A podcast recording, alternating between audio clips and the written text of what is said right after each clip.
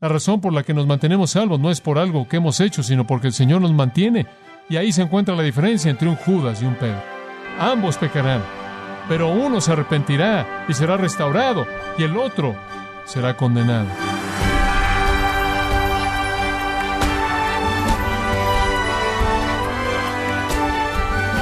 Le damos la bienvenida a esta edición de Gracia a vosotros con el pastor John MacArthur. El apóstol Pedro muchas veces reprobó el examen de madurez debido a sus reacciones impetuosas e involuntarias. ¿Qué tipo de lecciones de templanza de carácter Dios le enseñó a este apóstol? En el programa de hoy, John MacArthur analiza los eventos que rodean lo que fue sin duda la mayor lección que el apóstol Pedro aprendió dolorosamente. Esto es la serie titulada Jesús juzgado, aquí en gracia a vosotros. Llegamos al estudio de la palabra de Dios en Mateo capítulo 26, una historia muy conocida, la historia de la negación de Pedro el apóstol. Me hice una pregunta, ¿cuál es el regalo más grande que Dios jamás podría dar? Y la respuesta a esa pregunta, obviamente, a partir de la Escritura, es el perdón de pecados. El perdón del pecado, la limpieza del pecado, es el regalo más grande que Dios jamás le ha ofrecido al hombre. Y eso es exactamente lo que vemos en este pasaje. No creo que ningún santo en el registro escritural jamás se hundió hasta llegar a las profundidades de pecado como Pedro lo hizo en esta ocasión. Y la maravilla de maravillas es que, inclusive en la extremidad de su pecado, el Señor estuvo ahí para perdonarlo. Esa es una verdad llena de esperanza. Y la profundidad de su pecado le da a Dios una oportunidad de mostrar la profundidad de la extensión de su perdón, porque Pedro, quien cayó tan profundamente, poco después de haber sido restaurado, se volvió el vocero primordial de la primera iglesia y el gran líder que vemos en los primeros doce capítulos del libro de los Hechos. Entonces es una historia llena de esperanza, un registro de esperanza emocionante y alentador para todos nosotros que somos pecadores salvos por su gracia. Ahora, para entender el texto frente a nosotros, el cual es el versículo 69 hasta el 75, el último párrafo del capítulo 26, necesitamos retroceder necesitamos darnos de cuenta que entrelazado a lo largo del tapete del arresto y juicio de Cristo está esta negación de Pedro. Y ha estado a punto de presentarse. No es como si hubiera sucedido espontáneamente. Hay razones por las que sucedió. Y cuando usted comienza a leer el versículo 69 y usted encuentra a Pedro en el patio y alguien se acerca a él y lo identifica con Jesús y lo niega, y más tarde alguien viene y lo niega y alguien más viene y lo niega, y usted se pregunta, ¿cómo pudo pasar? Usted solo necesita retroceder en el texto para encontrar la respuesta. Una secuencia de cosas. Ahora comenzamos en el versículo 31, con lo que podríamos llamar la jactancia del pecador. La jactancia del pecador. Acababan de cantar un himno, como dice el versículo 30, y salieron al monte de los olivos. Esto es el Señor y los once discípulos. Judas ya se había ido para llevar a cabo los detalles de la traición y el aparecer un poco después en el huerto guiando a la gente que vino a capturar a Cristo, pero Jesús y los once discípulos han terminado la cena de la Pascua, la institución de la cena del Señor, la enseñanza registrada en Juan 13 al 16, la maravillosa oración sumo sacerdotal de Juan 17. El Señor ha dicho todo y hecho todo lo que Él deseó hacer. Él había terminado el antiguo pacto con la Pascua final autorizada. Él ha instituido un nuevo pacto con su propia mesa. Él les ha dado la gran verdad sobre la cual basaran sus vidas hasta que regresara, y él ahora va al huerto a orar para ser llevado cautivo. Y conforme van hacia el monte de los olivos, Jesús les dijo, versículo 31, Todos vosotros os escandalizaréis debido a mí esta noche, porque escrito está, y él cita de Zacarías, heriré al pastor y las ovejas del rebaño serán dispersadas. Jesús predice su deserción. Él predice que todos lo van a dejar en medio de su prueba. Ahora, conforme Jesús predice la deserción de los discípulos, Pedro responde y él dijo en el versículo 33, aunque todos se escandalicen debido a ti, nunca me escandalizaré. Y Pedro, de manera más bien fuerte, protesta la afirmación del Señor y la predicción de la deserción de los discípulos. Él dice, de hecho, todo el mundo lo puede hacer, nunca lo haré. En base a su sentimiento emocional hacia Cristo, en base a su amor y atracción supuesta hacia Cristo, él pensó que era invencible. Y entonces aquí lo vemos de manera más bien jactanciosa, diciendo, estás equivocado, Señor, lo cual necesita mucho ego confrontar la palabra del Dios viviente y decir, estás equivocado, pero eso es lo que él hizo. Y Mateo recoge el desarrollo del declive constante de Pedro cuando llegan al huerto en el versículo 40. Llegaron al huerto allí en la colina del Monte de los Olivos. Jesús adelantó al huerto, después los discípulos, ocho de ellos se quedaron ahí a la entrada, tres, Pedro, Jacobo y Juan, se adelantaron y Jesús más allá de ellos. Y entonces Jesús se va a un lugar muy privado y cuando él regresa, habiendo pedido que oraran con él, él los encuentra en el versículo 40 dormidos y entonces le dice a Pedro, quien es su líder reconocido, que no habéis podido velar conmigo una hora, velad y orad para que no entréis en tentación. El espíritu está dispuesto, mas la carne es débil. Ahora, sabemos que el espíritu estaba dispuesto, Pedro lo había expresado, ¿no es cierto? Y así lo habían hecho los otros discípulos, habían afirmado que realmente estaban dispuestos a morir por el Señor, pero su carne no era tan capaz como su espíritu estaba dispuesto. Y entonces él dice, debes estar orando. Pero como puede ver, los discípulos jactanciosos que confían en sí mismos no oran porque no necesitan. ¿Entiende usted eso? Han llegado al punto de la invencibilidad y estaban en la situación en la que pensaban que eran absolutamente invulnerables. ¿Por qué había que orar? Y entonces, en lugar de estar alerta a la realidad del momento, esta era la hora de la potestad de las tinieblas, Jesús dijo, en lugar de estar alerta al hecho de que las fuerzas del infierno nunca habían trabajado más duro de lo que estaban trabajando en esta hora, simplemente se durmieron. ¿Qué necesitaban con la oración? Habían hecho su voto. Iban a cumplirlo en base a sus emociones y afectos y su atracción a Jesús y sus sentimientos. Iban a ser llevados por su compromiso verbal. Entonces vemos la indiferencia del pecador son indiferentes a la necesidad de orar. El Señor regresa a orar por segunda vez en el versículo 42, ora, y en el versículo 43 regresa para encontrarlos otra vez dormidos. En el versículo 44 regresa a orar, regresa por tercera vez, en el versículo 45 los vuelve a encontrar dormidos y dice, ¿están durmiendo ahora y descansando? Todavía están durmiendo.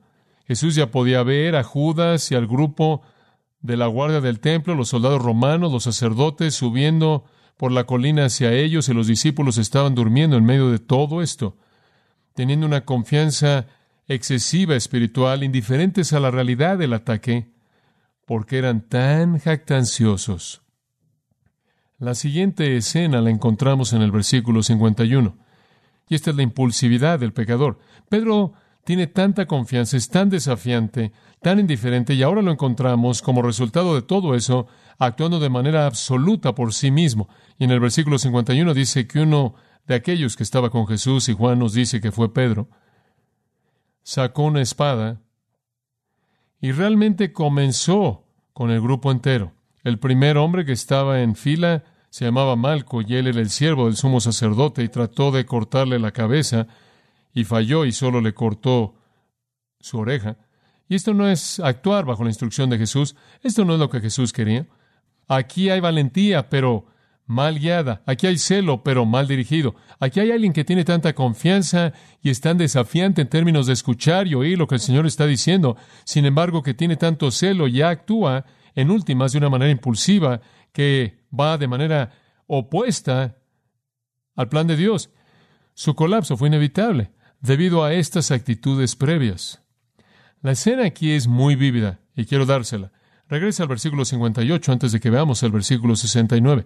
En el versículo 57 dice, llevaron a Jesús cautivo. Ahora, quiero que entienda cómo se desarrolla la escena. En el versículo 58 esto es lo que sucede primero. Pedro lo siguió. Y aunque él había huido, todos los discípulos huyeron, dice en el versículo 56, todos. Cuando Jesús fue llevado prisionero, él no se pudo mantener alejado, en cierta manera fue jalado por el amor que tenía hacia el Señor, entonces él regresa para seguir al Señor. Y él lo sigue, dice, de lejos.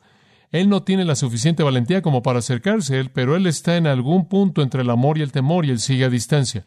Y entró y se sentó con los guardias. El Señor estaba adentro ante Anás. Quizás Pedro inclusive lo podía ver allá adentro.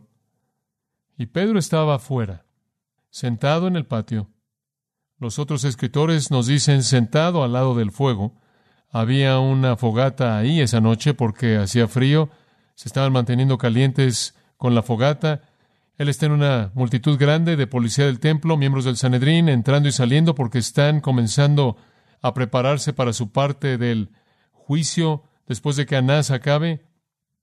Los siervos de la casa están ahí, están pasando, todos los dignatarios que constituyen al grupo de gente que rodean el sistema sumo sacerdotal. Es poco antes de la una de la mañana y el juicio entero va a durar dos horas y es en estas dos horas que Pedro va a llegar al fondo.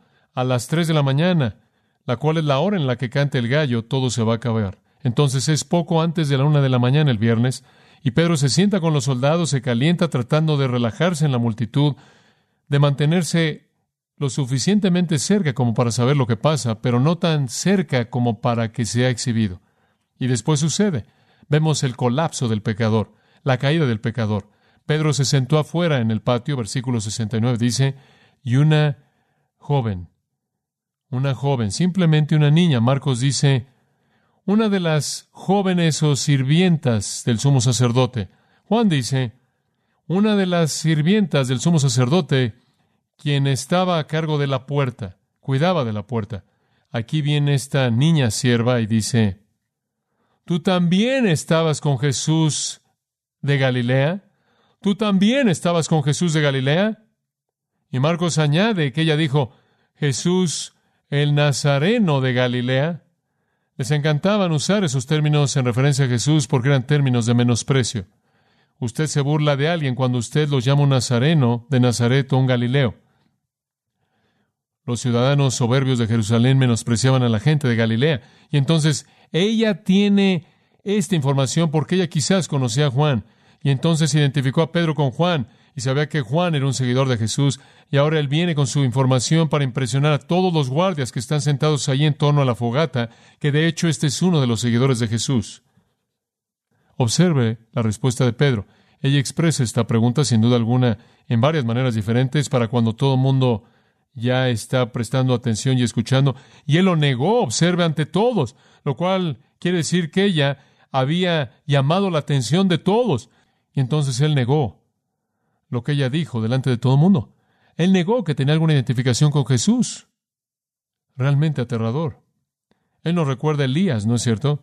Quien sube ahí al Monte Carmelo, saca una espada y mata a 450 sacerdotes falsos y después baja y oye que una mujer lo está buscando y sale corriendo de ahí. ¿Cómo es posible que usted puede ir de alturas así de la victoria a puntos tan bajos de la derrota? Digo, aquí estaba Pedro, quien acababa de salir de la experiencia del aposento alto, en donde él había visto el fin del antiguo pacto, la iniciación del nuevo pacto, en donde él había oído promesas que jamás habían sido oídas por ningún oído humano antes y nunca pueden ser superadas por ninguna otra desde ese entonces.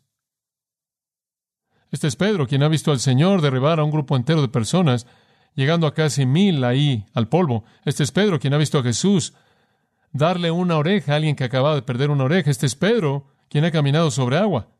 Digo, este es Pedro, quien ha oído que Jesús va a resucitar de los muertos. ¿Qué está haciendo al negar a Cristo? Él es una ilustración viva del principio dado por el apóstol Pablo.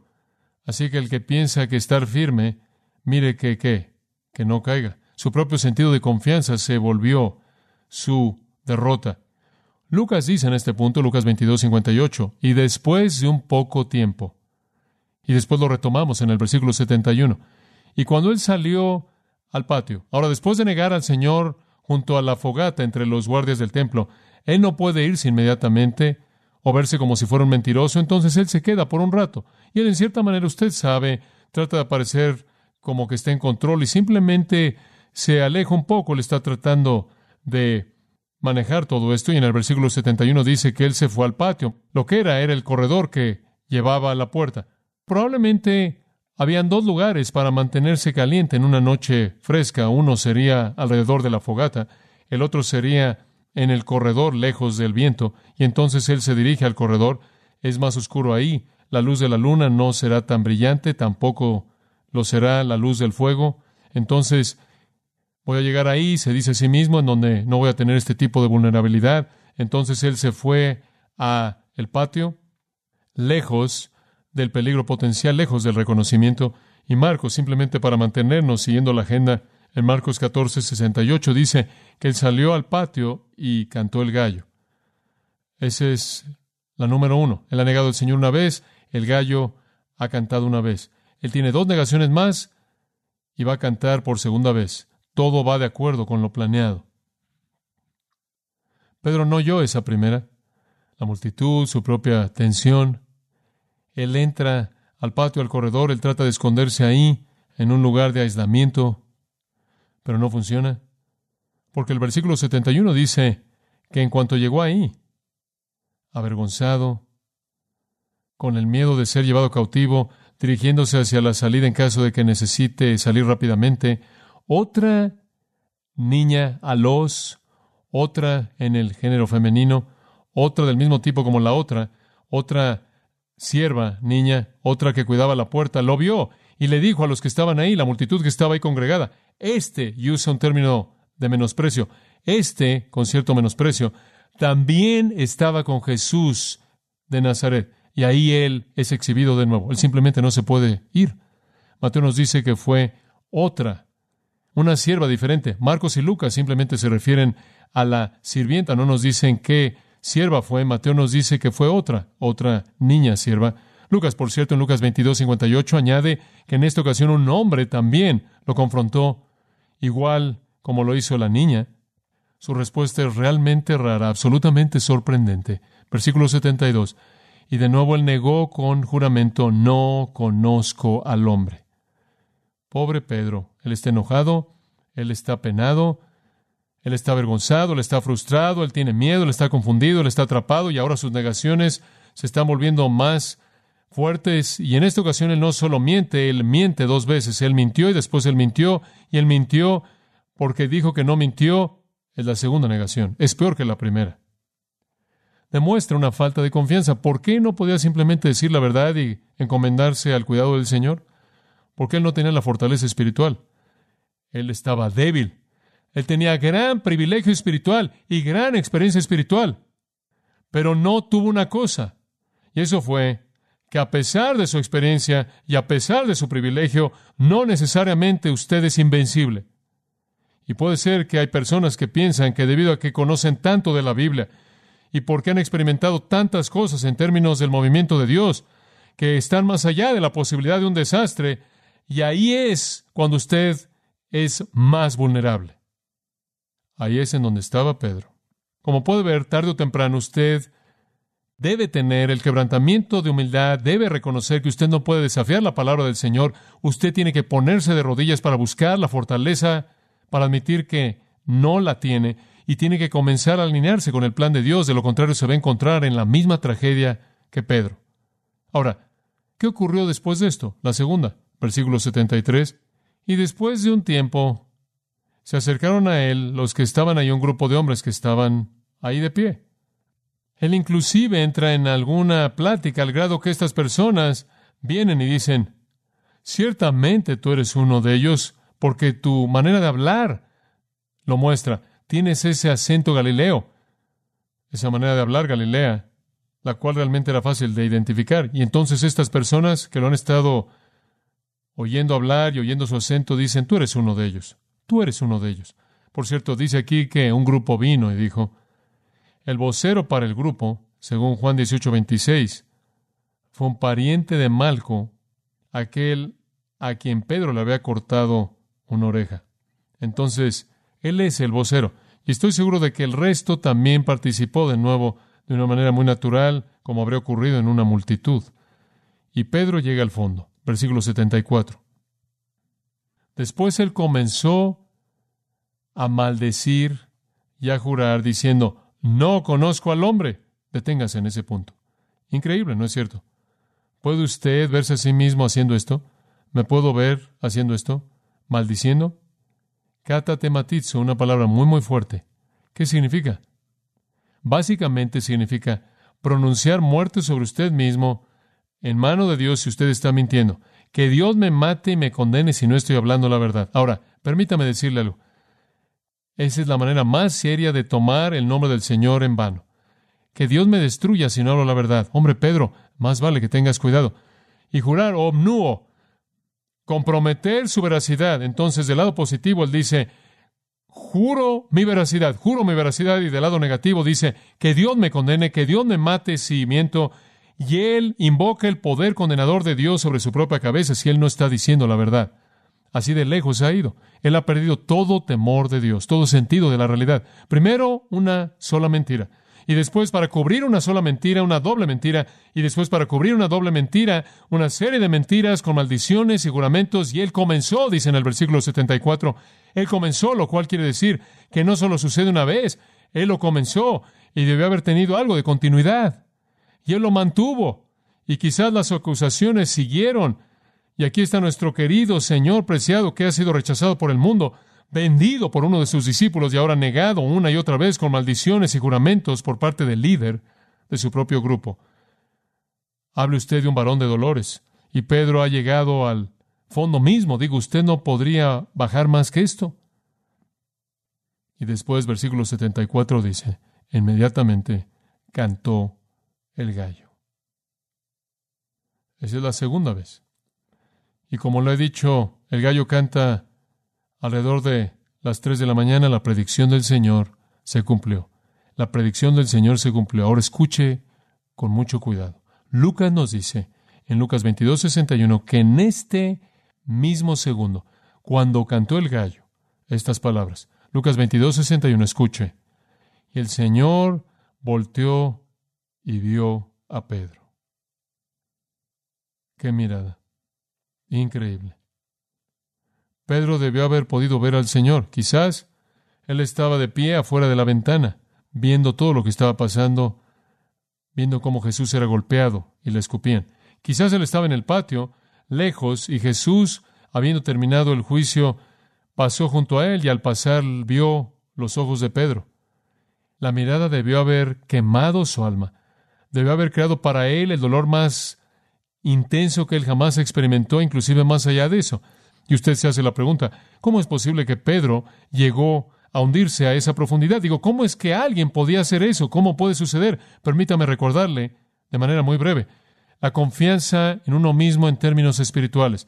Pensar que usted es invulnerable, insubordinación, falta de oración, la independencia lleva a la concesión. Si usted piensa que puede enfrentar toda situación, usted va a meterse en algunas situaciones, créame, que usted no puede enfrentar. Y allí es donde él estaba, y eso llevó a la derrota.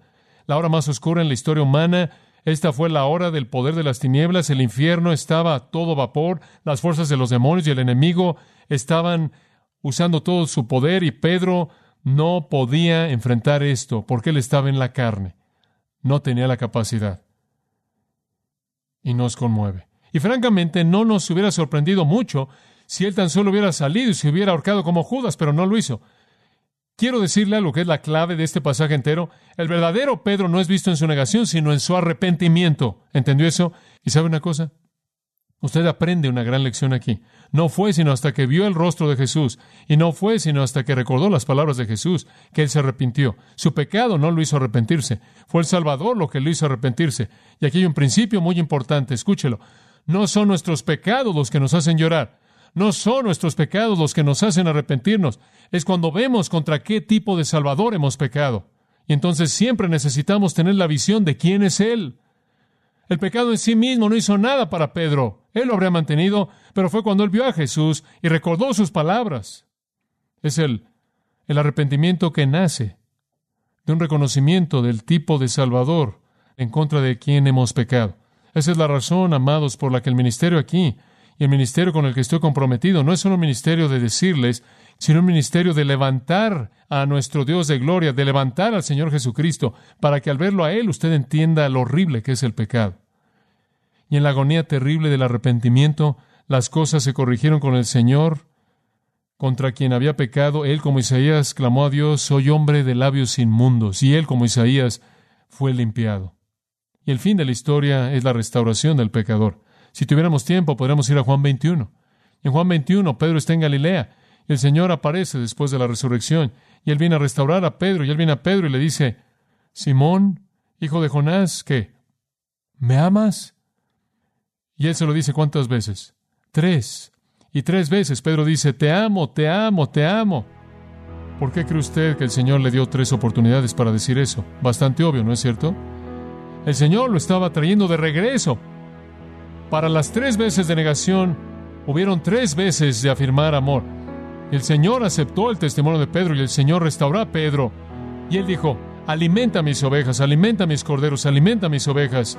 Y él lo colocó de regreso y de regreso en el ministerio y se volvió el gran proclamador del Evangelio en la primera iglesia. Y le quiero decir algo, esa es una historia de esperanza, ¿no es cierto? Dios está ocupado en dar gracia a los pecadores, Dios está ocupado en restaurar a los caídos, Dios está ocupado en recoger a la persona que inclusive lo ha negado, que ha mostrado ser débil y colocarlo en un lugar de fortaleza. Me da gusto que tenemos un Dios de perdón.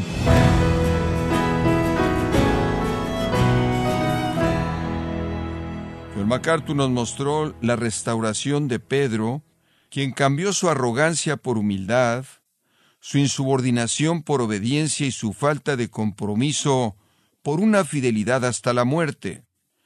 Como parte de la serie titulada Jesús juzgado, aquí en gracia a vosotros. Y quiero recordarle, estimado oyente, que tenemos a su disposición el libro El asesinato de Jesús, escrito por John MacArthur, donde nos invita a revivir la conspiración y más terrible injusticia de la historia humana.